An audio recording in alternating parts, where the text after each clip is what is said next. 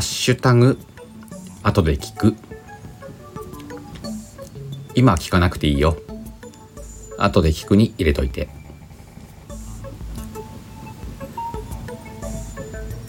ツイッターやってます。もう何年になるんだろう。3年とかかな。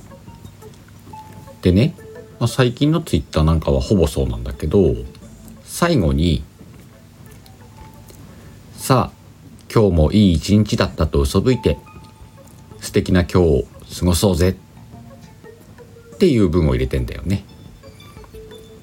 以前にも放送で話したことあるんだけどこうツイートの中にこういう定型の文を一つ作って地道にツイートしてるとみんなにこうイメージがついてよくこの言葉を言ってるなとかそういうふうに思ってもらえるんじゃないかなっていうのと自分で忘れないためにっていうのもあるんだよね。あとはさ聞いてくれてる人がこれいいなと思ってやってくれたらいいなっていう気持ちもある。これ何なのって言ったらさうーん脳の特性を利用したものなんだけど脳っていうのはすごく単純で言葉自分が発した言葉なんかねそういうのに簡単に行動を左右させるようなそういう機能が備わってんだよね。だから朝一に「今日もいい一日だった」ってこの過去形なのが大事なんだけどもう決めちゃうのよ。まだ始まってない一日がすごくいい一日になったんだよって。そうやって嘘吹くってことね。これをワイはねもう何年くらいになるだろうな。なんとなく10年近くやってると思う。毎朝ね。だいたいねえっと仕事に向かう車の中とかでやってるけど。うんとね大事なのは声に出すこと。声に出すと自分の耳に聞こえてくるからそれを脳がキャッチしてそして脳はね単純なのであ今日はいい一日だった。って思い込むのよ。自分の意思とは関係なく。さてそれで本当にいい一日になるのかな？って思うべ？なるんです。嘘って思う？ほんと。うーんとね脳っていうのはうーん選択をする時に脳を使うよね。何かを選ぶ時。で人はね一日に1万回も選択選択の繰り返しで一日を過ごしているとも言われてるんだよ。いやいやそんなに選んでないでしょ。みたいな感じするでしょ。でもねあの本当に細かいことから全て選択でできてんだよ。例えば朝起きるか起きないかの選択とか。ねワイなんかはスヌーズ押しちゃうけどね。押そうかなっていう選択もあるだろうね。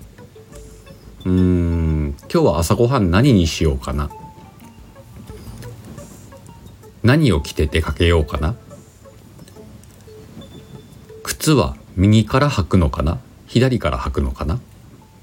なんてことをね全部調べてったら結構な選択を一日してるわけよ。これを今日はいい一日だったと脳に錯覚させることで脳はね自然といい方を選べるようになってくるんだよね。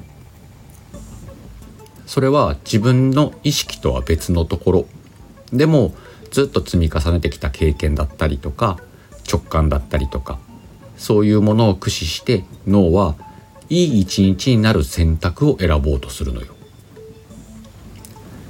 さていい一日だったと朝に嘘吹いた日と嘘吹かない日この2つの日に違いは出るか出ないかと言ったらね出るんだよね。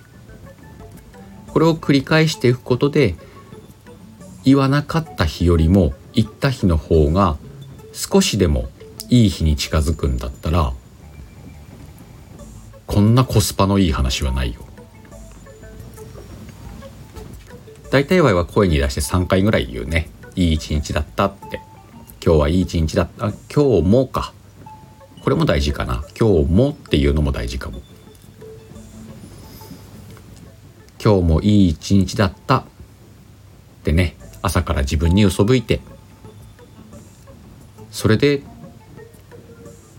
ちょっとでもさ言わなかった日よりも人生がいいものになるんだったらさラッキーだと思んない？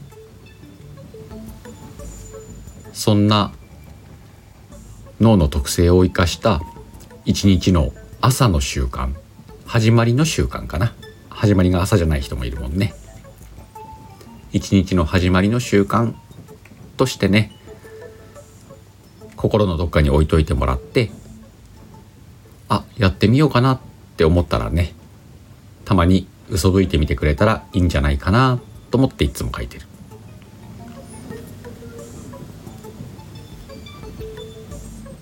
今日はそんな感じ。またどこかのライブでお会いしましょう。またね。